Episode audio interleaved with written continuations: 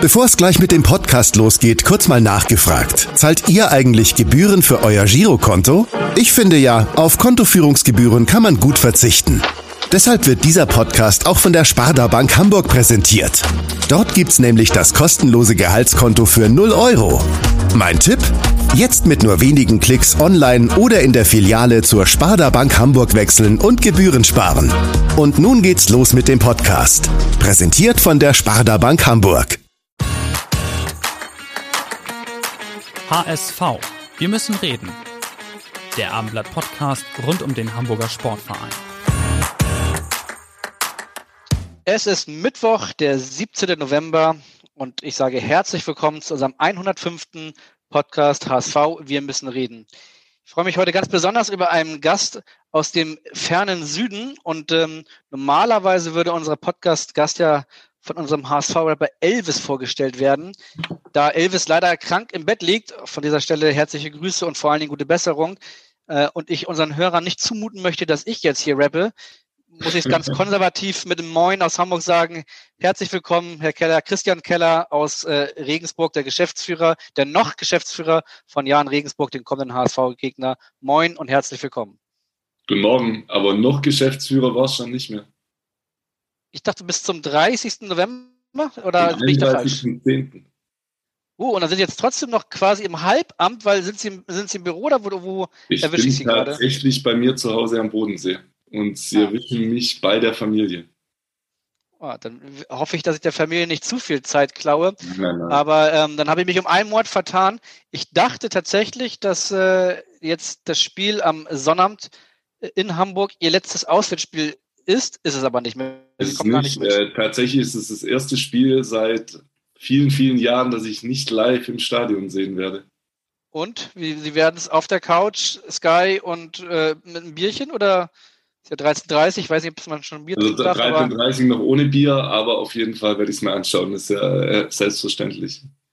Ähm, Sie müssen mal einmal ganz kurz den Hörern erklären, oder ich erkl äh, erkläre es ein bisschen. Sie sind seit achteinhalb Jahren, waren Sie in Regensburg, hatten jetzt letzten Freitag, so viel bin ich schon richtig informiert, Ihre Verabschiedung, Ihre offizielle Verabschiedung im Stadion mit vielen ehemaligen, vielen aktuellen, über 100 Leute waren da und ähm, haben jetzt selbstbestimmt gesagt, und zwar schon vor langer Zeit, mhm. sie möchten ähm, ihren Vertrag nicht verlängern, der zum 31. Oktober und nicht 30. November ausgelaufen ist, sondern sie möchten erstmal auf Neudeutschen Sabbatical machen und sich eine Auszeit gönnen. Ist das, ist das so richtig? Das ist komplett richtig. Also ich hatte tatsächlich im Januar 2020 schon angekündigt im Innenverhältnis, also im ganz äh, Inner Circle, nur ein paar wenigen Leuten gegenüber, dass mein Vertrag am 31.10.2021 dann enden soll und ich ihn bis dahin noch einmalig verlängern würde, darüber hinaus aber nicht, hatte im Wesentlichen zwei Gründe. Einen Jan-bezogenen Grund. Der Jan-bezogene Grund ist, wir sind so stark gewachsen die vergangenen Jahre. Also müssen Sie sich vorstellen, als ich 2013 im Sommer zum Jan kam, da war der Jan ja wirklich ein sehr, sehr kleines Licht im deutschen Profifußball. Ich mache es mal an, am Umsatz fest. Wir hatten damals einen Umsatz von knapp über drei Millionen Euro, haben uns jetzt verachtfacht allein beim Umsatz und auch bei anderen Kenngrößen wahnsinnig zugelegt. Das heißt, wir sind heute ein viel, viel größerer Club, als was damals waren, auch wenn wir im deutschlandweiten Wettbewerbsvergleich sicherlich immer noch ein kleiner Club sind. Aber wir sind einfach gewachsen und das heißt auch, dass man Verantwortung jetzt auf mehrere Schultern verlagern muss und bedeutet für uns ganz konkret, dass wir schon recht früh gesagt hatten, im Januar 2020, man muss jetzt zwei Geschäftsführer an die Spitze stellen und zukünftig dann nicht mehr eine Alleingeschäftsführerlösung haben, so wie es mit mir war. Und das machen wir jetzt und deshalb ist das der jahrenbezogene Grund, warum ich gehe. Und der persönliche Grund ist, dass ich mir in 2013 ein paar Ziele vorgenommen hatte, wie sich die Jahre entwickeln soll. Und die sind erfreulicherweise alle erfüllt, sodass ich tatsächlich, glaube ich, guten Gewissens sagen kann, dass meine Aufgabe in Regensburg erfüllt ist. Man sagt ja immer, aufhören soll man, wenn es am schönsten ist. Ähm, das wussten Sie im Januar dann noch nicht, als Sie im Januar 2020, als Sie, als Sie im Innenverhältnis das schon äh, kundgetan haben dass äh, die Entwicklung auch in dieser Saison nochmal die letzten Saisons, die ja auch schon alle gut waren, bei Weitem betreffen würde. Ähm, sind Sie ein bisschen auch kommt ein bisschen Wehmut auf, wenn man jetzt den Tabellenzweiten äh, der zweiten Bundesliga fest und, und dann nicht mehr mitgestalten kann, möglicherweise ja was ganz, ganz Großes. Und das wäre es für den Jan Regensburg, nämlich möglicherweise ein Aufstieg in die erste Bundesliga.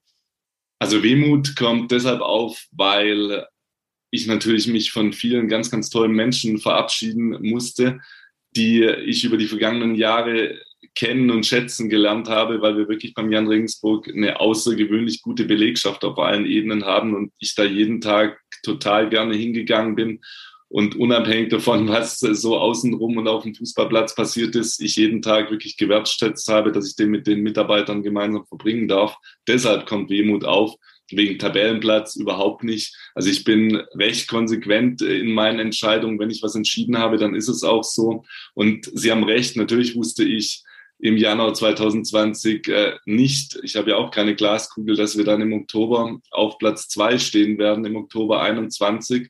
Was ich aber schon wusste, ist, dass wir zu dieser Saison eine sehr stabile Mannschaft haben werden, weil das ist ja am Schluss meine Aufgabe gewesen, als Sportverantwortlicher einen guten Kader hinzustellen. Und einen guten Kader hinstellen heißt beim Jan Regensburg nie in sich zusammenzukaufen. Das können wir nicht. Da sind wir im Wettbewerbsvergleich dann einfach zu klein und auch zu finanzschwach. Wir müssen ihn uns gestalten, das braucht Zeit und die aktuelle Mannschaft, die haben wir jetzt seit über zwei Jahren aufgebaut und deshalb war mir relativ klar, dass wir in dieser Saison stabil sein werden. Ich wusste nicht, dass wir auf dem zweiten Platz stehen. Äh, wir sind aber in die Saison gegangen im Sommer und haben gesagt, auch wenn es die sicherlich bestbesetzte zweite Liga aller Zeiten ist. Wir werden mit dem Abstieg auf keinen Fall was zu tun haben. Das haben wir uns getraut zu sagen und jetzt bestätigen wir es bis dato.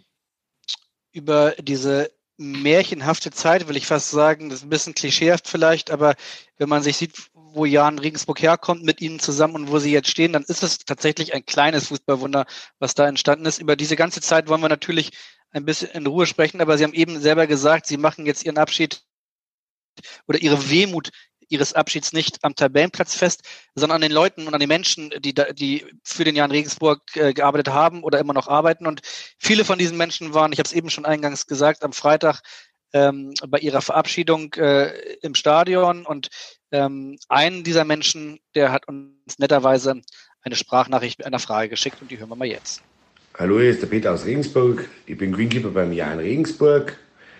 Ich habe die Entwicklung jetzt vom Jahren circa acht Jahre begleitet und finde es mega, dass wir uns mit so großen Vereinen wie den HSV schon die dritte Saison in Folge messen dürfen. Und Christian hätte ich noch eine Frage. Du Christian, fühlst du dich eigentlich schon wohl in deinem neuen Bademantel? Haut euch rein, macht es gut. Servus. Ja, haut euch rein. Vielen Dank für die Nachricht von Chef Greenkeeper Peter Mauerer, der ähm, auch am Freitag bei der Verabschiedung war. Und ähm, ja, es äh, soll ein schönes Geschenk gegeben haben, ein Bademantel im Leoparden-Look. Ähm, ist schon ausprobiert worden. Also er, er, wurde am Freitagabend schon ausprobiert. Ich musste ihn ja direkt bei der Übergabe auf der Bühne tragen, was dann zu großem Gelächter geführt hat. Und anschließend, nachdem der offizielle Teil vorbei war, ging es ja noch ein bisschen weiter, bis in den frühen Morgen. Und da wage ich mich zu erinnern, dass ich ihn auch auf der Tanzfläche anhatte. Und es war, glaube ich, relativ lustig. Und er ging auch ein bisschen so in der Runde rum, aber er ist jetzt bei mir zu Hause. Ich muss ihn allerdings erstmal in die Waschmaschine werfen, weil er doch etwas fusselt, der gute neue Bademantel. aber ist auf jeden Fall für Fasching äh, definitiv ein gutes Accessoire für die Zukunft.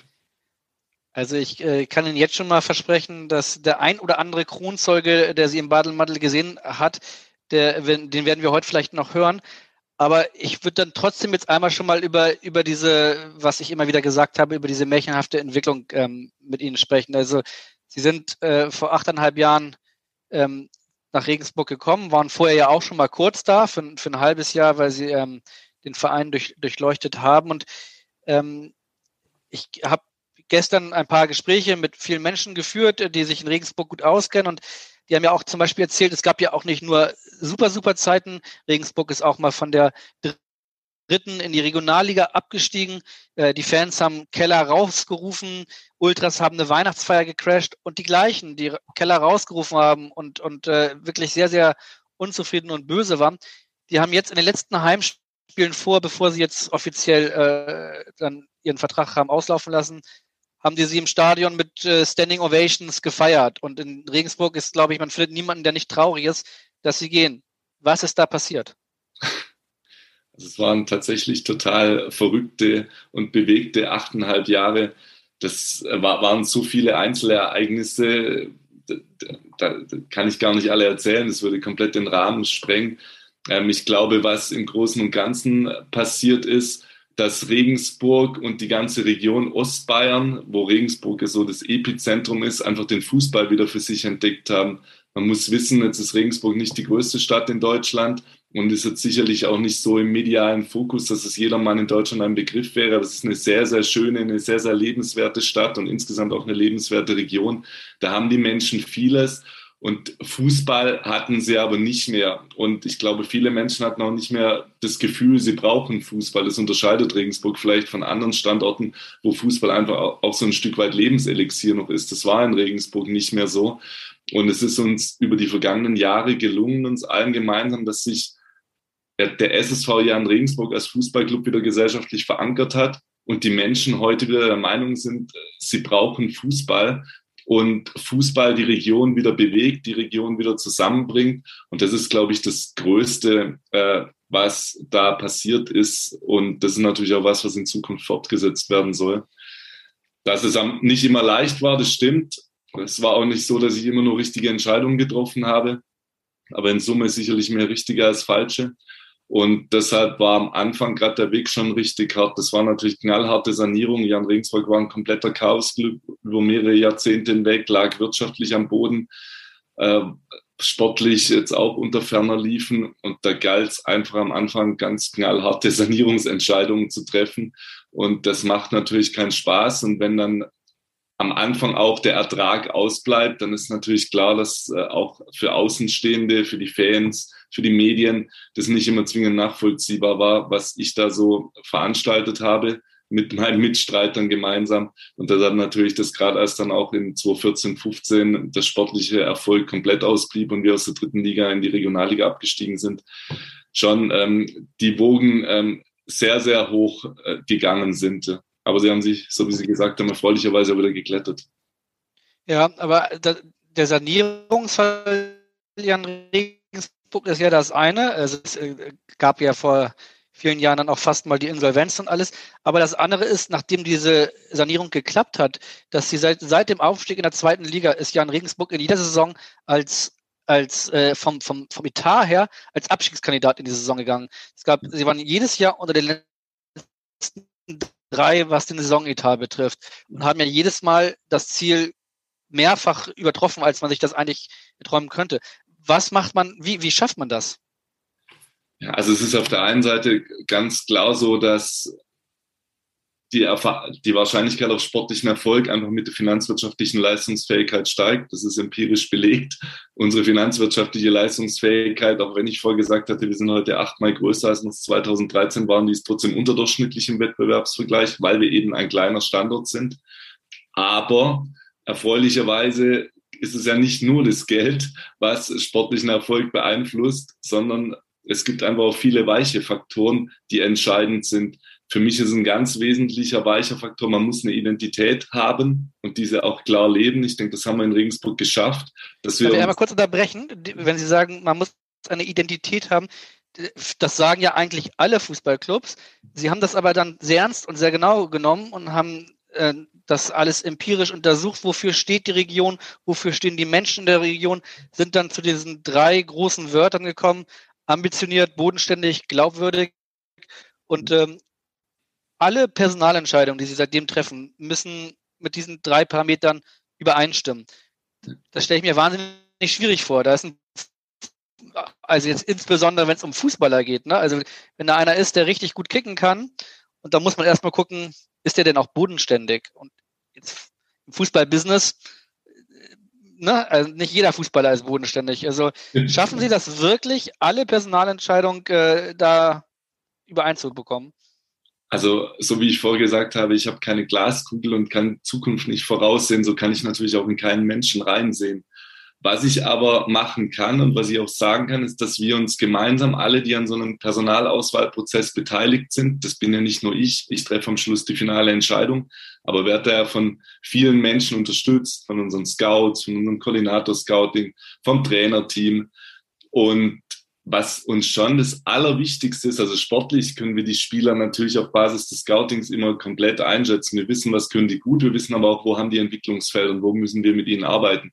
Und das Wichtigste über diese Erkenntnisse hinaus ist dann tatsächlich, wie tickt der Spieler als Person? Passt er zu uns, zum Club, zu Jan Regensburg? Passt er zu unseren Werten, die Sie gerade genannt haben? Passt er zur Aufgabe hier und passt er natürlich auch ins Mannschaftsgefüge?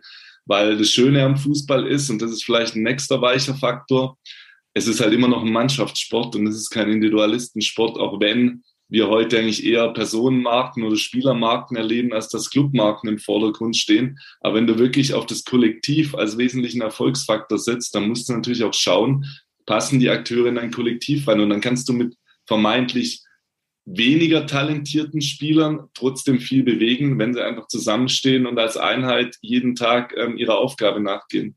Und da eine, achten wir schon extrem drauf. Eine letzte Finanznachfrage hätte ich aber dann doch wie schafft man das, und das interessiert man sich besonders in Hamburg dafür, wo es seit einer Dekade immer nur negative Geschäftsabschlüsse äh, gab, wie schafft man das in Corona-Zeiten, schwarze Zahlen zu schreiben? Wie geht das? Was soll ich sagen? Auch da glaube ich, man, man muss sich im Management an die Situation, an die Rahmenbedingungen anpassen. Und als die Pandemie kam, hat es uns genauso getroffen wie alle anderen Fußballclubs auch.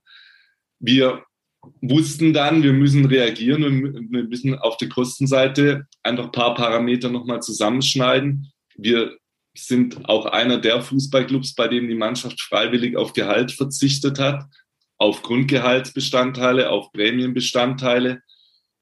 Wir haben andererseits uns auf Ertragsseite natürlich auch überlegt, wie können wir alternative Ertragsquellen erschließen, weil uns ja durch die Pandemie zum Beispiel das Ticketing komplett weggebrochen ist und haben auch da Lösungen gefunden.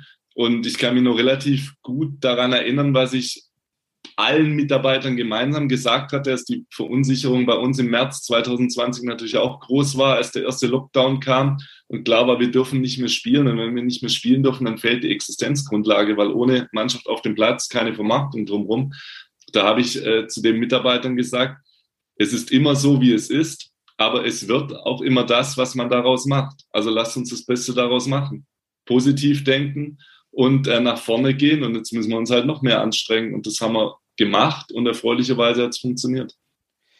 Was ja vielleicht gar nicht jeder weiß, ist, ähm, dass Sie ähm, jetzt achteinhalb Jahre die krasse Praxiserfahrung haben. Sie haben aber auch das Ganze von der theoretischen Seite beleuchtet. Sie waren in Heidelberg als Dozent und äh, im, im Bereich Sportmanagement und genau zu dieser, zu diesen Unterschieden zwischen Theorie und Praxis hat noch jemand eine Frage, der auch äh, am Freitag da war. Servus Christian. Und zwar würde mich persönlich interessieren, ähm, ob es zu einer Überarbeitung deiner Doktorarbeit kommt. Die letzten achteinhalb Jahre äh, war ja einiges los und ich könnte mir vorstellen, dass da äh, einiges von deiner damaligen Doktorarbeit vielleicht nicht mehr up-to-date ist. Gibt es da ein paar wesentliche Dinge, die du anders machen würdest? Und haben Sie ihn erkannt? Oliver Hein, einer meiner wichtigsten Wegbegleiter, ganz äh, toller Spieler, äh, Identifikationsfigur schlechthin bei mir in Regensburg, aber noch besser als dass er ein toller Spieler ist, einfach ein ganz, ganz toller Mensch. Ja, immer in Regensburg äh, gespielt, nie woanders gespielt, jetzt seine Karriere beendet und ähm, ja, er, er, fragte, ob Sie Ihre Doktorarbeit nochmal überarbeiten müssten. Vielleicht äh, verraten Sie mal zu Anfang, äh, wie, wie ist denn der Titel dieser Doktorarbeit, wenn Sie noch wissen? Ja, ich, ich weiß ihn noch, ja. Ich habe mich ja lange genug damit beschäftigt, drei Jahre lang. Äh, ist so wie bei jeder Dissertation etwas sperrig, aber der heißt Steuerung von Fußballunternehmen, finanziellen und sportlichen Erfolg langfristig gestalten. Also man sieht, man kann wirklich, wie man in Bayern sagt, über jeden Schmarrn promovieren, offensichtlich auch darüber, wie man Fußballclub managt. Und das habe ich getan und habe das dann versucht in die Praxis umzusetzen und muss dem Olli insofern nicht recht geben, dass also so von den grundständigen Inhalten würde ich nichts ändern. Natürlich, weil das war 2008, wurde die publiziert, die Doktorarbeit. Die Zahlenbeispiele, die stimmen natürlich heute nicht mehr, aber so die grundsätzliche Herangehensweise, die passt schon noch. Ich muss mir in Regensburg äh, die letzten Wochen ab und zu mal anhören von Leuten, die tatsächlich meine Dissertation gelesen haben, was ich ja bemerkenswert finde, dass eigentlich das, was wir beim Jahren gemacht haben, mehr oder weniger eine Schablone meiner Doktorarbeit ist. Und das ist vielleicht nicht ganz von der Hand zu weisen. Würde ja für die These sprechen, dass Fußball planbar ist. Also Fußball. Erfolg im Fußball. Fußball ist auf dem Platz und das ist auch gut so, sicherlich nie abschließend planbar, weil ob der Ball an Innenpfosten geht und dann rein oder rausspringt, das kann das Management nicht beeinflussen. Was ich aber schon beeinflussen kann im Management, ich kann die Wahrscheinlichkeit auf Erfolg beeinflussen. Unter Berücksichtigung meiner Rahmenbedingungen, die ich beim jeweiligen Club beziehungsweise am jeweiligen Standort habe. Und insofern glaube ich schon, dass man da einen erheblichen Einfluss drauf nehmen kann. Man braucht aber auch das nötige Momentum und das haben wir in den vergangenen Jahren immer gehabt. Wenn sich zum Beispiel zwei Relegationen durchsetzen, dann ist das nicht planbar. Dann hat sie einfach in dem Moment der Fußballgott so ein bisschen auch gemocht. Vermissen Sie manchmal ein bisschen? Die Uni ist schon eine ganze Weile her, ähm, aber Sie waren ja auch länger äh, in, an der Uni Heidelberg.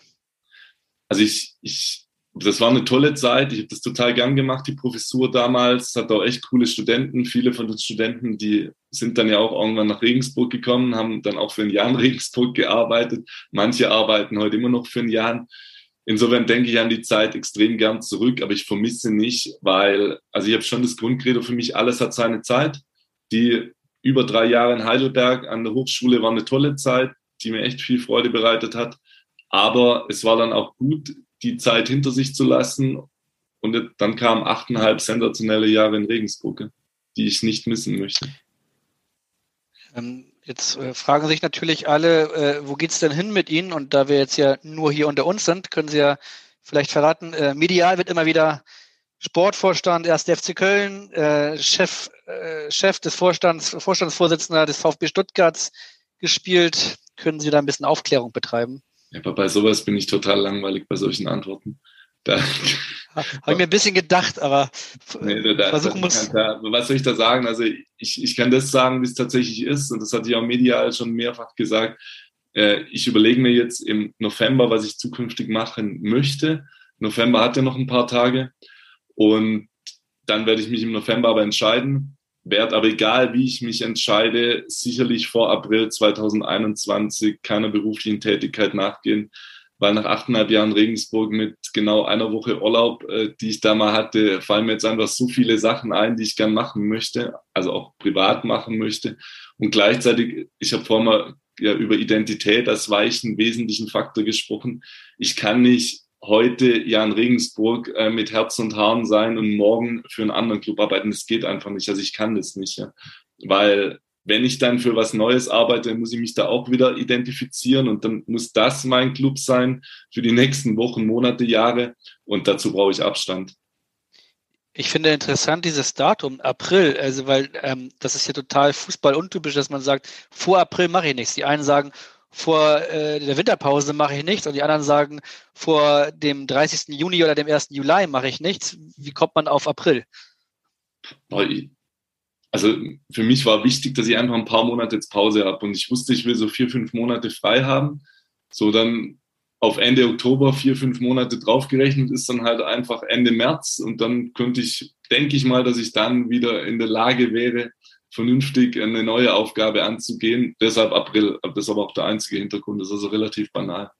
Okay, Sie haben schon vorhin gesagt, dass als Sie die Entscheidung getroffen haben, vor, vor vielen, vielen Monaten, hat man sich in Regensburg dazu entschieden, dass es nicht so sein kann, dass man Ihre Person eins zu eins durch eine Person ersetzt, sondern dass es zwei sein müssten. Äh, es ist äh, Philipp Hausner, der den kaufmännischen Geschäftsführer übernimmt und ein aus Hamburg sehr bekannter, Roger Stilz, ähm, der sozusagen den sportlichen Geschäftsführer übernimmt. Und zu Ruger Stilz hat äh, noch jemand eine Frage, mit dem Sie, glaube ich, in den letzten achteinhalb Jahren extrem eng und extrem gut zusammengearbeitet haben. Servus Christian. Also mich wird Folgendes interessieren. Roger Stilz, dein Nachfolger beim SSV Jahren als sportlicher Geschäftsführer, hat ja sowohl eine Vergangenheit beim Hamburger SV als auch eine bei St. Pauli. Und nachdem du ja auch in den Auswahlprozess mit eingebunden warst, würde mich mal interessieren, was denn letztlich positiver ins Gewicht gefallen ist mit Blick auf die Entscheidung pro Roger Stilz, die Station beim Hamburger SV oder die bei St. Pauli? Ja, auch die Stimme erkannt. Jetzt würde ich auf Kolja Diekmann tippen. Nee, ja. äh, würde ich jetzt sagen, Simon Lesser. Ah, was? Ähm, Simon, okay, dann. Okay, dann. Wobei ich fairerweise sagen muss, wahrscheinlich war das jetzt auch nicht ganz so einfach zu hören, weil ich halte das Handy ans Mikrofon. Aber ähm, ja, der hat ihn in äh, die Finanzen sozusagen in Regensburg äh, geordnet und äh, ist ja aber auch bei Personalgesprächen oft und viel dabei gewesen. Und ähm, ja, er möchte jetzt wissen, ob äh, St. Pauli oder HSV den Ausschlag gegeben haben. Jetzt muss ich ja tatsächlich wahrscheinlich dem Simon, dass dafür, dass ich seine Stimme nicht ad hoc erkannt habe, das kann passieren. Mal demnächst mal was zu, zum Trinken bezahlen, weil der Simon ja tatsächlich einer meiner engsten Vertrauten überhaupt ist. Simon hat ja auch schon bei mir studiert gehabt in Heidelberg, ist dann mit mir oder zu mir nach Regensburg gekommen, war erst mein Referent, äh, dann jetzt über Jahre hinweg Leiter Finanzen und Personal, auch äh, ja, überragend kompetenter Mensch, ähm, aber auch überragend charakterstarker Mensch. Und was er mich jetzt fragt, das kann sie eigentlich selber beantworten. Weder die, die, eine Station auf der Vergangenheit noch die andere äh, hat hier einen Ausschlag gegeben, sondern es hat äh, das Gesamtpaket Roger Stilz einen Ausschlag gegeben. Er hat sich in einem extrem umfassenden Auswahlprozess durchgesetzt, hat da nicht nur mit Fachkompetenz, sondern auch mit sozialer Kompetenz, mit emotionaler Kompetenz überzeugt und am Schluss ja nicht mich überzeugt, sondern unsere Gremien überzeugt, weil die Entscheidung kann natürlich nicht ich treffen als scheidender Geschäftsführer, das müssen schon unsere Gremien tun. Ich habe ja nur den Prozess für die Gremien strukturiert und gestaltet auf deren Bitte hin. Und es war ein sehr professioneller Prozess und am Schluss hat sich der Beste, der am Prozess teilgenommen hat, durchgesetzt und das war Roger Stelz. Ja, Sie haben eben schon gesagt, dass es ein extrem umfassender Prozess war und danach würde ich jetzt auch ehrlicherweise gerne einmal nachfragen, weil ich weiß, dass sie bei allen Personalien ähm, sich nicht zum Kaffee treffen und danach eine Entscheidung treffen.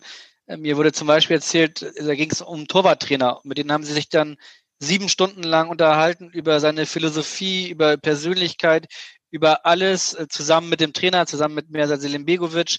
Ähm, und der war danach äh, ganz baff, weil er sagte, am Ende des Tages geht es ja um die Position des Torwarttrainers und äh, was man sich dann natürlich fragt, ist, wenn Sie sich mit allen, die Sie einstellen, so beschäftigen, dann haben Sie sehr, sehr, sehr viel zu tun. Und wenn Roger Stilz jetzt kommt, der ja tatsächlich eine sehr, sehr wichtige Funktion in diesem Verein übernimmt, dann vielleicht können Sie mir ein bisschen erzählen, wie viele Treffen, wie viele Gespräche, wie viele Stunden hat sich Regensburg und Sie mit ihm beschäftigt? Mache ich gerne. Vielleicht davor noch die Bemerkung, also jede Minute, die man in eine Personalentscheidung investiert, die, die ist die lohnendste Minute überhaupt weil am Schluss ist es doch People Business. Und wenn du auf jeder Position, vom Greenkeeper bis zum Cheftrainer, die geeigneten äh, Personen hast, die wirklich zu dir als Club, zu deinen Werten, zu deinen Zielen passen und die sich voll mit der Aufgabe identifizieren, dann steigt einfach die Wahrscheinlichkeit, dass sie ihren Job gut machen, weil sie ihn dann auch gern machen, weil sie gern da sind. Und dann äh, kann Erfolg entstehen, auch mit nochmal unterdurchschnittlichen Mitteln, die einem zur Verfügung stehen. Und jetzt zur Frage. Roger Stilz? Roger Stilz. Es war ein fünfstufiger Prozess. Erste Prozessstufe ging es mal drum, bei den, oder ja, fangen wir anders an. Die erste Prozessstufe war, auf Basis von einer Longlist und einem Anforderungsprofil die Kandidaten zu bewerten. Die Longlist hatte, hatte 85 Kandidaten und die Kandidaten wurden dann halt auf Basis öffentlich zugänglicher Informationen bewertet. Dann war die Longlist bewertet. Da waren sechs Kandidaten über, wo wir gesagt haben, die könnten sehr geeignet sein. Einer davon war Roger Stilz. Das war dann Schritt zwei, diese sechs Kandidaten anzusprechen, ob die sich das auch vorstellen können, in den Prozess einzusteigen. Und das war jetzt natürlich ein bisschen mehr als diese Frage schon. Also dieses, kannst du das dir vorstellen, ging meistens so 45 bis 60 Minuten schon, dieses erste Gespräch. Es war ein Telefonat. Äh, diejenigen, die gesagt haben, sie können sich vorstellen, die, mit denen habe ich mich dann persönlich getroffen. Mit Roger Stilz zum Beispiel in Düsseldorf. Da sind wir nach unserem Spiel in Düsseldorf von 18 Uhr bis äh, fast Mitternacht äh, im Hotel zusammengesessen und haben uns quasi kennengelernt und über Fußball uns unterhalten. Nach diesem dritten Schritt habe ich dann dem Vorstand des SV Jahren gesagt, äh, die und die Kandidaten solltet ihr auf jeden Fall kennenlernen. Das heißt, dann war im vierten Schritt ein Gespräch mit dem Vorstand an der Tagesordnung. Und äh, als fünfter und letzter Schritt gab es dann eine Präsentation vor Vertretern von Vorstand plus Aufsichtsrat. Und da waren drei Kandidaten übrig. Die drei Kandidaten haben alle fünf Aufgaben bekommen. Jede Aufgabe hatte wieder, hatte wieder Unteraufgaben. Die mussten dann 60 bis 75 Minuten die Aufgaben präsentieren, beziehungsweise die Antworten zu den Aufgaben, dann noch Fragen dazu beantworten. Und dann konnte dieses Entscheidungsgremium eine Entscheidung treffen und die ist dann zu Recht auf Roger Stilz gefallen. Wirklich ein extrem aufwendiger Prozess. Jetzt kennen Sie sich in der Branche, denke ich mal, nach achteinhalb Jahren sehr, sehr, sehr gut aus. Ähm, was wissen Sie oder was sagt Ihnen Ihr Gefühl? Ist das äh, normales Business oder ist das schon außergewöhnlich? also für, für mich ist es normales Business, weil ich habe vorher gesagt, welchen Wert ich einer Personalentscheidung beimesse. Aber ich kann vielleicht sagen, was alle Kandidaten gesagt haben, die an diesem Prozess teilgenommen haben, unisono, also nicht nur Roger Stilz, der sich am Schluss doch gesetzt hat, sondern auch die Kandidaten, die dann kein Angebot bekommen haben, äh, den Job zu machen, haben alle gesagt, das war für sie der professionellste Personalauswahlprozess, an dem sie jemals teilgenommen haben. Und das hat uns, auch mich persönlich natürlich dann sehr gefreut. Jetzt kann ich natürlich verstehen, dass äh, Sie nicht gerne ausführlich über eine mögliche Zukunft äh, sprechen wollen, was da alles gehandelt worden ist. Ich habe schon gesagt, Köln, Stuttgart und so weiter. Das ist in der Zukunft. Vielleicht können Sie aber verraten, gab es mal in der Vergangenheit jemals äh, wir sind hier in Hamburg. Gab es mal jemals einen Kontakt äh, zum HSV? Weil Ihre Arbeit wurde ja dann doch auch äh, über Regensburg hinaus äh, mal gesehen. Also es ist tatsächlich so, ähm, ich habe kein so gutes Gedächtnis. Deshalb vergesse ich ab und zu manche mhm. Sachen wieder. Soll, soll ich Ihnen helfen oder? Nee, nee, also äh, auch das Grundsatz von mir, ich werde nie, nie äh, darüber sagen, mit welchen Clubs äh, ich vielleicht in der Vergangenheit oder jetzt aktuell spreche. Wenn es dann eine Entscheidung gibt für einen Club, dann wird der Club das verkünden und dann habe ich mich bewusst für den Club entschieden, aber nicht gegen andere Clubs. Ne? Und es, es hilft ja auch niemand, wenn ich jetzt sage, früher hat mich der Club mal angesprochen oder dieser und jener. Da hat der Club nichts davon und ich habe auch nichts davon. Dann vergessen Sie mal ganz kurz HSV oder auch Köln, Stuttgart oder wie auch immer. Ähm, aber das sind ja lustigerweise durch Zufall alles Clubs, die ganz anders sind als Regensburg, nämlich aus großen Städten, medial ganz anderes Umfeld. Ähm, ich könnte mir vorstellen, aber das weiß ich nicht, ähm, dass es vielleicht auch in Regensburg einfacher ist zu arbeiten, weil man vielleicht weniger Druck hat, weil man weniger Menschen hat, die mit dem Scheinwerfer einen ausleuchten. Ähm, A, glauben Sie, dass das so ist? Und B, hätten Sie aber auch mal Lust, das andere kennenzulernen? also bin ich vollkommen bei Ihnen, dass natürlich in Regensburg alles mindestens eine Nummer kleiner ist. Weniger mediale Öffentlich äh, Aufmerksamkeit, weniger öffentliche Aufmerksamkeit, weniger Altgediente, die mitsprechen und genau wissen, wie man es heute immer noch machen müsste. Und insofern ist es sicherlich einfacher, Ruhe zu bewahren und auch den Dingen Zeit zu geben. Und Zeit brauchen sie einfach im Profifußball, weil Zeit ist die wichtigste Ressource. Viele Menschen denken, Geld ist das Entscheidende im Profifußball. Ich bin der felsenfesten Überzeugung, dass das nicht stimmt. Es geht um Zeit, weil wenn du Zeit hast, dann kannst du Dinge entwickeln. Und wenn du Dinge entwickeln kannst, dann können auch zum Beispiel Spieler, die vielleicht nicht so im Fokus standen, auf einmal zu Spielern werden, die im Fokus stehen und äh, entsprechend ins Rampenlicht treten. Also bin ich komplett dabei. Es ist sicherlich einfacher gewesen in Regensburg. Und ja, ich möchte sicherlich mal ausprobieren, wie es an einem anderen Standort ist, ob ich da mit meinen Ideen, mit meinen Überzeugungen dann genauso gut agieren kann wie im vermeintlich kleinen, beschaulichen, ruhigen Regensburg. Es gibt einen, den ich äh, gestern noch gesprochen habe, der absolut der felsenfesten Überzeugung ist, dass es da überhaupt keine Probleme geben würde, egal welches mediale Umfeld es da gibt. Und mit Medien kennt er sich sehr gut aus.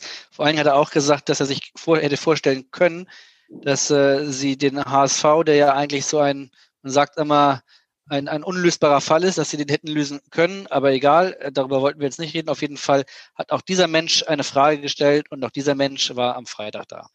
Moin Christian. Schön, dass ich mal Moin zu dir sagen kann. Servus geht auch noch, aber im HSV-Podcast muss auch mal Moin drin sein. Meine Frage an dich muss ich kurz einleiten. Vor der ersten Zweitligasaison saßen wir am Ende vom Trainingslager unter Christian Titz alle zusammen, Trainer, Spieler, Staff und haben eine Besprechung gehalten. Jeder sollte sich einmal ganz persönlich den anderen vorstellen und am Ende von meinem Wortbeitrag habe ich noch zwei Bitten an die Mannschaft gerichtet. Die erste, klar, dass wir doch bitte sofort wieder aufsteigen mögen. Die zweite, dass wir auf dem Weg dorthin beide Spiele gegen meinen Ex-Club und bald auch deinen Ex-Club, Jan Regensburg, erfolgreich gestalten mögen. Ja, das Ende vom Lied ist bekannt. Kurz darauf haben wir 0 zu 5 im Volksparkstadion verloren und somit die höchste Heimniederlage in der Vereinsgeschichte erlitten. Und äh, das ausgerechnet gegen meinen Ex-Club. Und ich habe mich wie im völlig falschen Film gefühlt und den Podcast-Zuhörern wird das ähnlich ergangen sein. Und daher meine Frage an dich, welche Erinnerungen hast du an diesen Tag und vor allem an dieses Spiel? Ich wünsche dir für die Zukunft nur das Beste, Christian und sende viele Grüße ins Podcast-Studio und auch an die Zuhörer. Macht's gut, bleibt gesund und bis bald. Ja, das war Till Müller, der äh, Pressesprecher aktuell von von, von RB, äh, das, das habe ich schon mitbekommen, dass sie das, äh, dass sie das äh, gesehen haben oder gehört haben, wer das ist. Ich wollte es nur einmal kurz sagen, von RB Leipzig, was ich ganz schön fand, dass er immer noch in der Wir-Form spricht, wenn er über den HSV spricht, obwohl er jetzt schon eine ganze Weile bei RB Leipzig ist und auch sehr, sehr gute Arbeit leistet und ehrlicherweise auch äh, ähm, einer der kollegialsten Kollegen ist, die ich kennenlernen durfte und mir sehr bei diesem Podcast auch in der Vorbereitung helfen konnte. Aber jetzt mal vielleicht zu deiner Frage. Ähm, das 5-0-Spiel, das ist auf jeden Fall jedem HSV-Fan noch in Erinnerung, auch wenn er, das man gar nicht am liebsten möchte wahrscheinlich. Ähm, welche Erinnerungen haben Sie an dieses Spiel? An das erste Spiel von Regensburg in der zweiten Liga gegen den HSV? Ja, also war für den Jan Regensburg natürlich schon ein außergewöhnliches Spiel, dass wir überhaupt mal in so einem großen Stadion äh, spielen dürfen gegen so einen großen Club mit so einer großen Historie. Das war ja kurz davor für viele in Regensburg noch undenkbar. Und dass wir dieses Spiel dann auch noch 5 zu 0 gewinnen, war, naja, eigentlich fast schon unglaublich. Wenn ich es aus rein sportlicher Perspektive beurteile, bin ich der Meinung, das 0 zu 5 war viel zu hoch damals. Es war halt so ein Tag, wo bei uns wirklich alles geklappt hat. Ich erinnere mich an ein Tor von Adamian, ich glaube, das war das zweite. Der Ball wäre an, die, an die Eckfahne gegangen, wurde abgefälscht, unglücklich und ist, hat sich dann hinten ins lange Eck reingedreht. Und so war, glaube ich, das ganze Spiel. Der HSV war sicherlich nicht fünf Tore schlechter wie wir, den lief halt gar nichts zusammen. Für uns lief alles, sodass das 5 zu 0 zu hoch war, aber wir haben es natürlich gern mitgenommen. Und was ich mich am meisten an dieses Spiel erinnere, und da war ich wirklich stolz auf unsere Mannschaft, es war in der Kabine nach dem Spiel, als man ja hätte erwarten können, die Mannschaft äh, tanzt jetzt da auf den Tischen rum und feiert sich selbst. Da war es eher ruhig und man wusste auch, dass de, das 5 zu 0 zu hoch war, dass das für gerade die Mannschaft vom HSV und die Verantwortlichen natürlich wirklich eine ganz, ganz bittere Stunde war. Und deshalb war es eine gedämpfte Freude, die auch so einen gewissen Respekt dem HSV gegenüber bekundet hat. Gleichzeitig haben alle Führungsspieler gesagt, und zwar relativ lautstark und relativ mehrfach in der Kabine, wenn jetzt einer denkt, wir sind toll, dann überlebt er die Rückfahrt nicht, weil wir haben am Mittwoch das nächste Spiel gegen Heidenheim damals. Und wenn wir da nicht gewinnen, dann bringt uns dieses 5-0 hier auch nichts. Und ab jetzt wird das Selbstvertrauen mitgenommen von dem 5-0 und dann wird nur noch an Heidenheim gedacht und mehr nicht. Alle schön am Boden bleiben. Und das spricht so, glaube ich, ein bisschen für Jan Regensburg und für die Charaktere, die da auch unterwegs sind. Sie haben gesagt, äh, der wird die Rückfahrt nicht mitmachen. Sind Sie wirklich mit dem Bus zurückgefahren oder sind Sie geflogen? Wir sind, ich erinnere mich nicht mehr genau, ob es Zug Bus oder Flug war, weiß ich nicht mehr. Ich kann nur sagen, dass wir schon nach Hamburg jetzt zum Beispiel fürs kommende Spiel, da wird hingeflogen und zurück wird mit dem Zug gefahren. Ne? Aber es gab auch schon Hamburg-Spiele oder Kiel-Spiele, wo wir mit dem Bus gefahren sind. Ne? Also wir sind da relativ bodenständig unterwegs. Und so bitter dieses 0-5 natürlich für den HSV war, wie gesagt, die höchste äh, Niederlage in der zweiten Liga der Geschichte, die höchste Heimniederlage überhaupt in der Geschichte. Ähm, war es ja tr trotzdem auch etwas extrem Besonderes, auch wenn man dann sofort gesagt hat, wir dürfen jetzt nicht abheben und so weiter, hat man dann trotzdem, gab es dann äh, so wie in der Kreisklasse ein paar Kisten Bier, wo auch immer, ob in die Bahn oder in den Bus oder in den Flieger oder was auch immer, oder wurde da gar nicht gefeiert? Nee, also man muss einen Sieg ja immer auch genießen. Es ist nur immer die Frage, an welchem Ort. Und es ist nicht geboten, wenn man mit ja schon auch etwas äh, Spielglück, äh, einen großen Club in seinem eigenen Stadion deklassiert, dann zum Beispiel da auf dem Platz zu feiern oder in den Katakomben da jetzt noch eine große Party zu machen. Das macht man einfach nicht, weil es geht auch um Respekt. Und von dem Hintergrund gab es auf der Rückfahrt sicherlich einen Kasten Bier.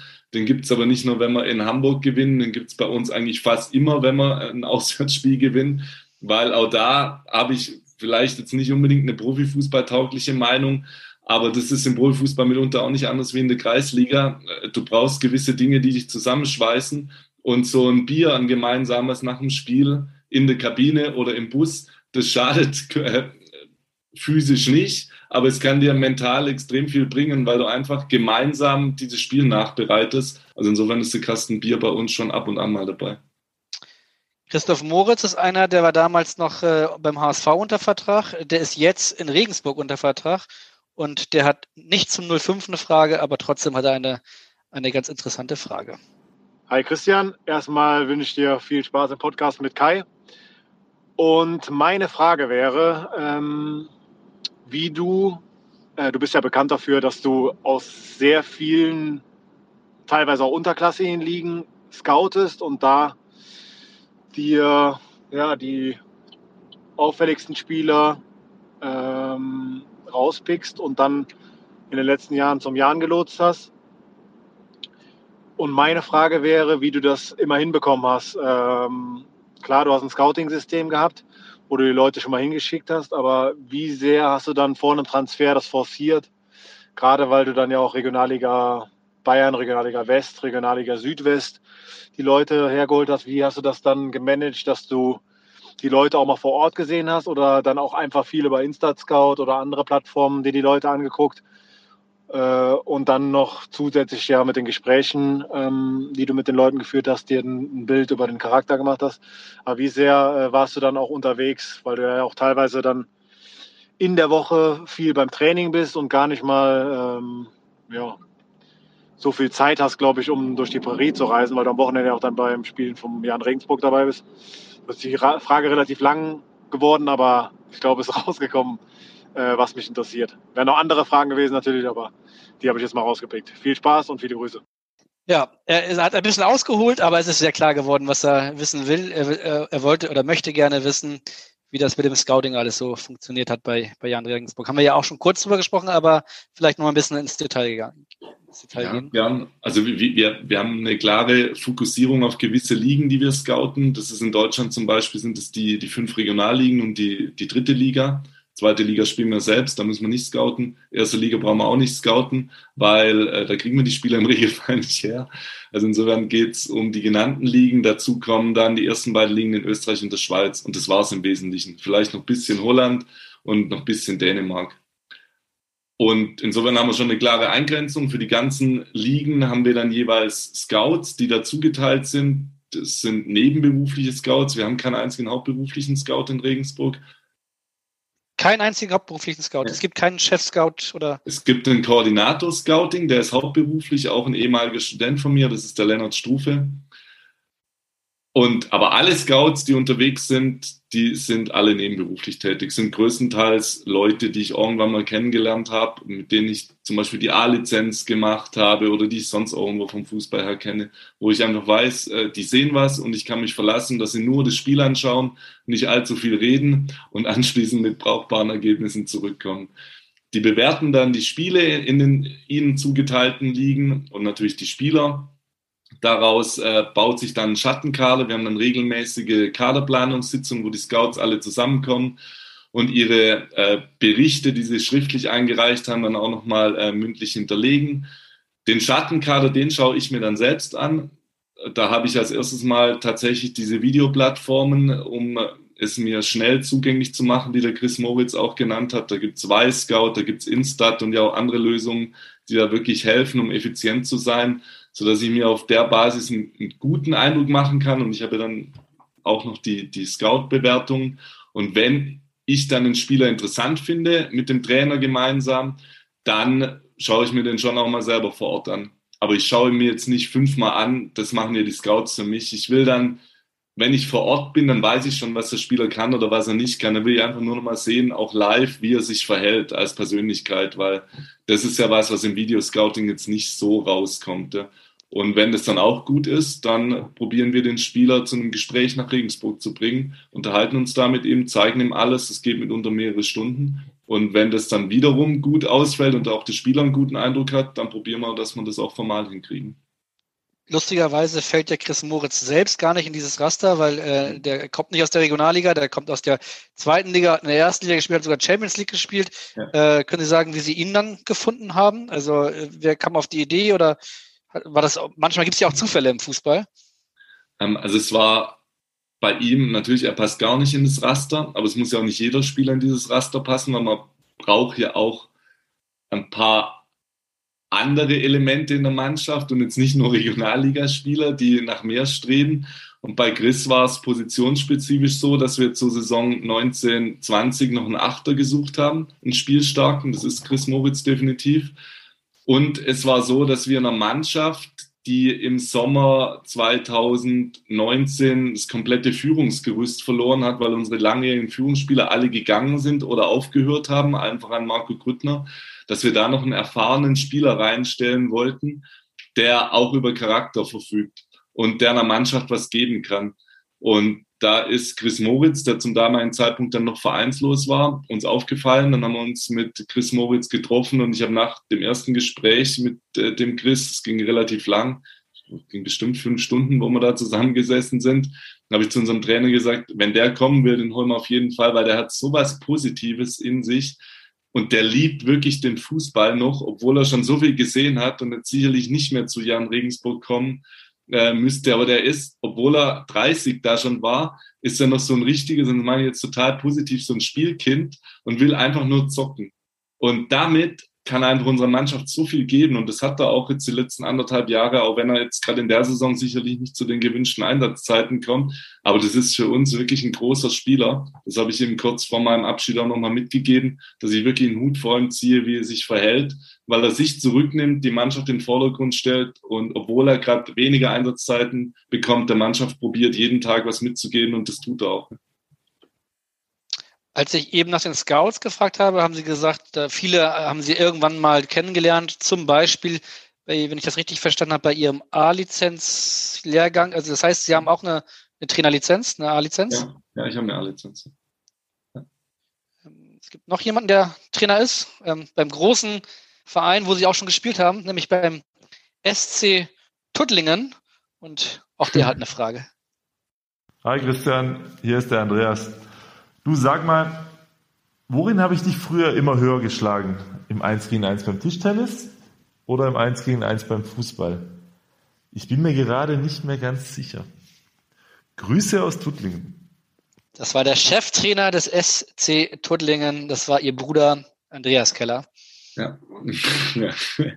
Und mit einer ganz fiesen Frage. Jetzt muss ich ja tatsächlich äh, zu meinem Leid gestehen, dass mein Bruder natürlich der sportlich deutlich begabte von uns beiden war. Es war ein richtig guter Fußballer, hat ja auch mal beim SC Freiburg gespielt, bevor ihn leider eine Verletzung nach der anderen dann so ein bisschen die richtige Profikarriere gekostet hat. Aber er war leider, obwohl er vier Jahre jünger ist, auch als wir noch Kinder waren, äh, schon der Begabtere was mitunter dazu geführt hat, dass ich ziemlich sauer war, wenn ich gegen ihn verloren habe. Also ich glaube, gerade beim Tischtennis, der Tischtennisschläger, der ist das eine oder andere Mal nach ihm geflogen. Ich konnte einfach nicht verlieren. Ne? Aber es hat ihm nicht geschadet, er ist dadurch widerstandsfähig geworden. Jetzt habe ich bei Google Maps nicht nachgeschaut, wo Tuttlingen ist. Ist das äh, in der Nähe von da, wo Sie jetzt äh, gerade sind und wohnen am Bodensee oder ist das ganz woanders? Nee, das, das ist deine Nähe, das ist so 30 Kilometer weg von da, wo ich äh, wohne. Und jetzt, wo Sie mal ein bisschen Zeit haben und dann gucken Sie auch ab und an mal bei Ihrem Bruder zu und es ist ja auch Ihr alter Club. Ja, das werde ich am Samstag machen. Am Samstag hat der SC0 für Tuttlingen ein wichtiges Spiel gegen Wittendorf. Wittendorf steht auf dem Abstiegsplatz. Äh, der SC0 für Tuttlingen ist gerade über dem, äh, äh also gerade knapp über Abstiegsplatz und insofern müssen sie da gewinnen und da werde ich doch mal zuschauen. Ne? Dann die wichtigste Frage, um wie viel Uhr ist das Spiel? Weil um 13.30 Uhr wäre ja noch ein anderes Spiel. Damit äh, kommt ein großes Problem zum Tragen. Ich glaube, die spielen um 14.30 Uhr und der SV Jan spielt um 13.30 Uhr, sodass ich mir sicher, also ich werde nach Wittendorf fahren. Die erste Hälfte kann ich mir dann anschauen äh, während dem Fahren von äh, Jan gegen den HSV und die zweite Hälfte, das muss ich mir dann irgendwie parallel anschauen ne, zum Spiel in Wittendorf. Auch das werden sie irgendwie schaffen. Ähm, ich gehe mal davon aus, ohne dass ich das weiß, aber äh, es ist vielleicht ein bisschen ähnlich hier in Hamburg mit St. Pauli. Die können die Frage nicht mehr richtig hören, äh, ob die jetzt aufsteigen werden oder nicht. Ähm, da Sie ja jetzt aber nicht mehr ganz drin sind im Jan Regensburg, wagen Sie eine Prognose? Kann das bis zum Saisonende wirklich so weit oben kann man da, kann man sich da halten oder wird es in dieser, Sie haben es selber gesagt, äh, einer der besten zweiten Ligen aller Zeiten mit Schalke, mit Bremen, mit dem HSV und anderen Clubs ähm, wird das dann irgendwann vielleicht auch doch noch ein paar Plätze runtergehen. Also es wird ganz wesentlich darauf ankommen, wie klar und stringent die Mannschaft und das Trainerteam weiterarbeiten. Wir müssen uns mit Sicherheit vor niemanden verstecken in der Liga. Wir werden aber auch nirgendwo hinfahren oder auch niemand, der zu uns kommt und sagen, wir schlagen den auf jeden Fall, weil dazu ist die Liga zu eng. Und nur wenn wir wirklich an die 100 Prozent hinkommen, dann sind wir wettbewerbsfähig. Wenn wir das aber schaffen, dann müssen wir uns, wie gesagt, von niemand verstecken. Und das liegt ja am Schluss nur in der Hand der Mannschaft und des Trainerteams, wie oft wir das dann schaffen. Gegen Hansa Rostock vor zwei Wochen haben wir es nicht geschafft und haben vollkommen zu Recht verloren. Total unnötig, total dämlich, weil neben ein paar taktischen Versäumnissen vielleicht auch der ein oder andere Akteur auf dem Platz sich schon zu gut fand und vielleicht so ein bisschen vergessen hat, wie die Reihenfolge ist und dass die eben nicht mit Fußballspielen anfängt, sondern erstmal mit Arbeiten. Da haben wir zu wenig gearbeitet in dem Spiel und folgerichtig haben wir schon ähm, die Konsequenz erhalten. Und jetzt stellt sich die Frage, wie machen wir das die nächsten Wochen? Aber ich bin zuversichtlich, dass wir schon eine ordentliche Saison spielen, wo wir am Schluss einen anständigen Tabellenplatz bekommen werden. Jetzt wissen wir natürlich nicht, ob, äh, ob es bis zum Ende um Aufstieg geht. Was Sie aber vielleicht eher wissen als ich, wäre es denn gut für Regensburg, äh, wenn man aufsteigt? Ich äh, denke zum Beispiel jetzt gerade an, äh, an Gräuter Fürth, ähm, die wahnsinnig gute Arbeit in der zweiten Liga geleistet haben und jetzt sehr abgeschlagen in der Bundesliga an ihre Grenzen stoßen. Und äh, äh, ich sag mal, von der Infrastruktur her könnte ich mir vorstellen, dass äh, Regensburg und Fürth vielleicht sogar vergleichbar sind. Ähm, wäre es wünschenswert, in die Bundesliga aufzusteigen? Also wenn wir bewusst im Konjunktiv bleiben, dann äußere ich mich dazu. Und ja, also ein Aufstieg ist nie falsch. Es wird ja öfter mal kolportiert, äh, egal bei welchem Club, oh, kommt der Aufstieg vielleicht zu früh, sind wir schon so weit.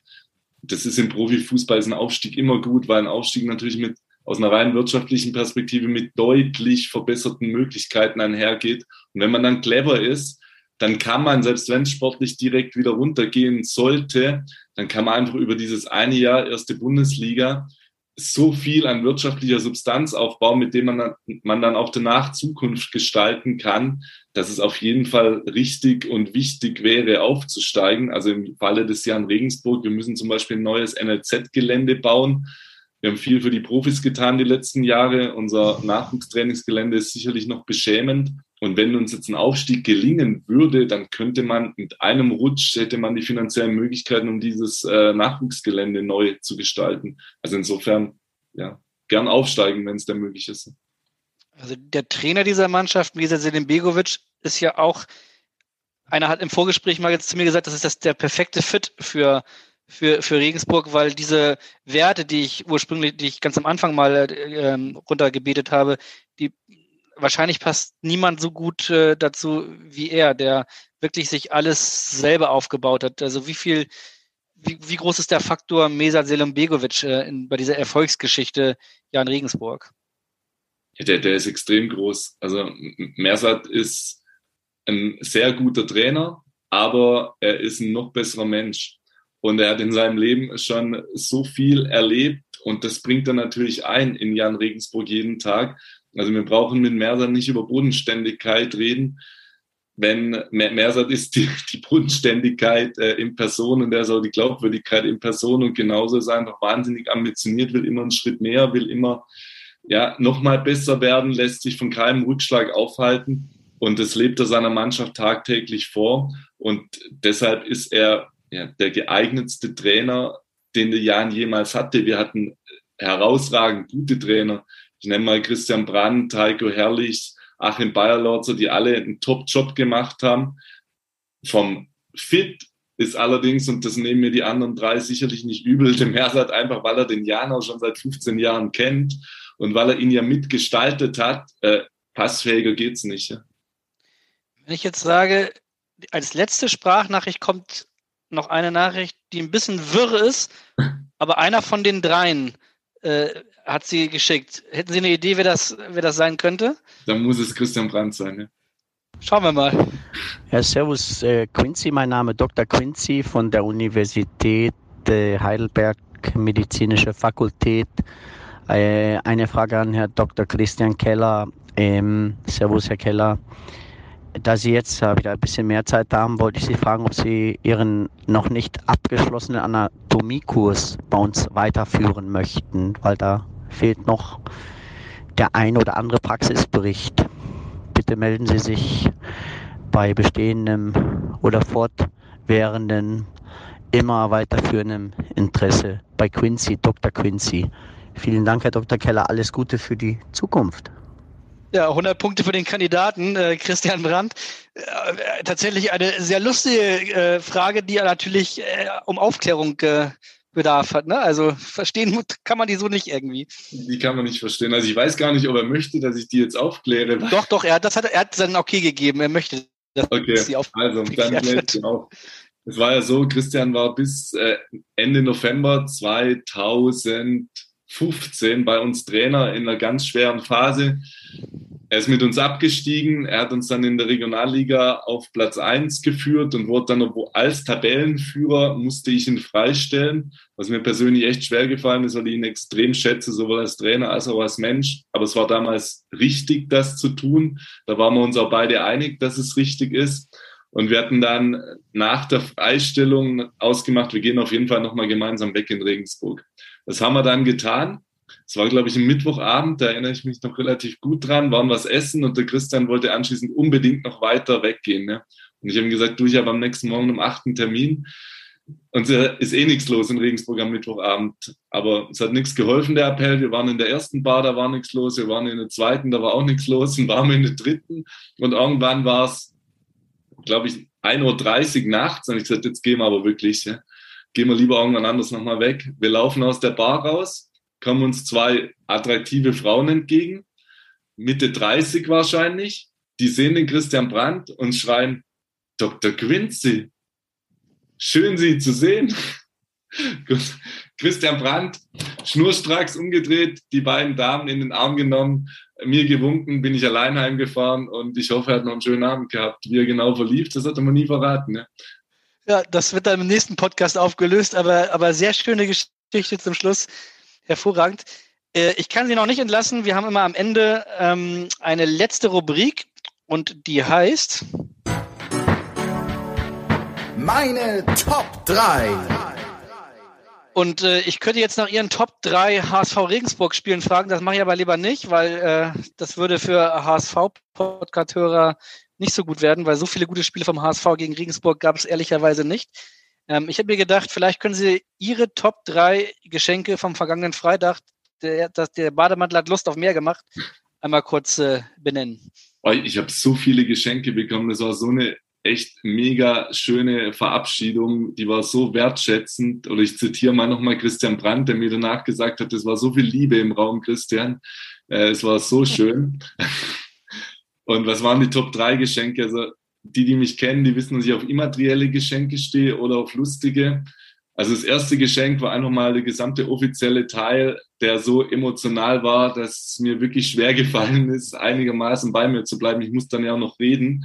Äh, das war nicht ganz so einfach, da dann noch eine Ansprache zu halten. Aber das war auf Top 1. Auf Top 2 haben mir alle Mitarbeiter so ein Erinnerungsbuch geschenkt, in dem sie nochmal was zu mir sagen. Und das sind echt, stehen total schöne, liebenswerte Dinge drin, habe das mittlerweile jetzt auch schon gelesen. Und das Top-3-Geschenk, das hat unsere Abteilung Medien und Kommunikation gemacht, die insgesamt extrem viel zu dem Abend beigetragen hat. Das war die Jahnzeit für den Monat November, die sie mehr oder weniger mir gewidmet haben und da auch ja, extrem wertschätzende Beiträge gemacht haben, wo ich mich extrem drüber gefreut habe und was mich dann, wo ich die daheim gelesen habe, da musste ich wirklich mal eine halbe Stunde heulen, ne? weil da so viele nette Sachen drin standen. Muss ein überragender Abend gewesen sein. Ich würde gerne wissen zum Abschluss, ob Christian Brandt noch mit zwei Mitdreißigern nach Hause gegangen ist oder ob er ganz brav gewesen ist. Also es war ja tatsächlich größtenteils eine Männerparty, muss man sagen. Ich glaube, von den 120 Gästen waren vielleicht zehn Frauen, weil unsere Belegschaft, die ist jetzt nicht so weiblich geprägt. Insofern war es ein sau lustiger Abend, wo es überhaupt nicht darum ging, äh, dass man noch flirten möchte oder so, sondern wo man einfach zusammen Spaß hatte. Also alle, nicht nur die Männer, auch die Damen, die da waren bis morgens um sechs ging es oder für manche, glaube ich, sogar noch mal ein bisschen länger. Also es war echt richtig schön und Christian Brandt war auf jeden Fall am Schluss äh, noch mit dabei. Es klingt auf jeden Fall nach einem überragenden Abend und äh, es war auch ein wirklich äh, sehr, sehr schöner Vormittag morgens jetzt hier, ähm, der, der Podcast. Vielen Dank, dass Sie sich die Zeit genommen haben. Bin gespannt, ob Sie dann am Sonnabend eher äh, zum Regensburg HSV gucken kommen oder, oder doch bei Tuttlingen bleiben müssen. Äh, so oder so, vielen lieben Dank, dass Sie sich die Zeit genommen haben ja, danke für Ihre Zeit, habe ich sehr gern gemacht, hat mir auch Spaß gemacht. Und alle, die äh, Lust haben, nächste Woche wieder einzuschalten, kann ich äh, das äh, nur zu raten. Auch da haben wir wieder einen, einen sehr interessanten Gast, nämlich Hendrik Schippers, dem Chef von Sport 5, dem HSV-Vermarkter. Und äh, mit dem werden wir dann in der nächsten Woche ein bisschen über Vermarktung, über ähm, Vermarktung in Zeiten von Corona und ähnliches sprechen. Vielen Dank und äh, in Hamburg sagt man Tschüss. Das heißt bei uns auf Wiederhören. Servus. Weitere Podcasts vom Hamburger Abendblatt finden Sie auf abendblatt.de slash podcast.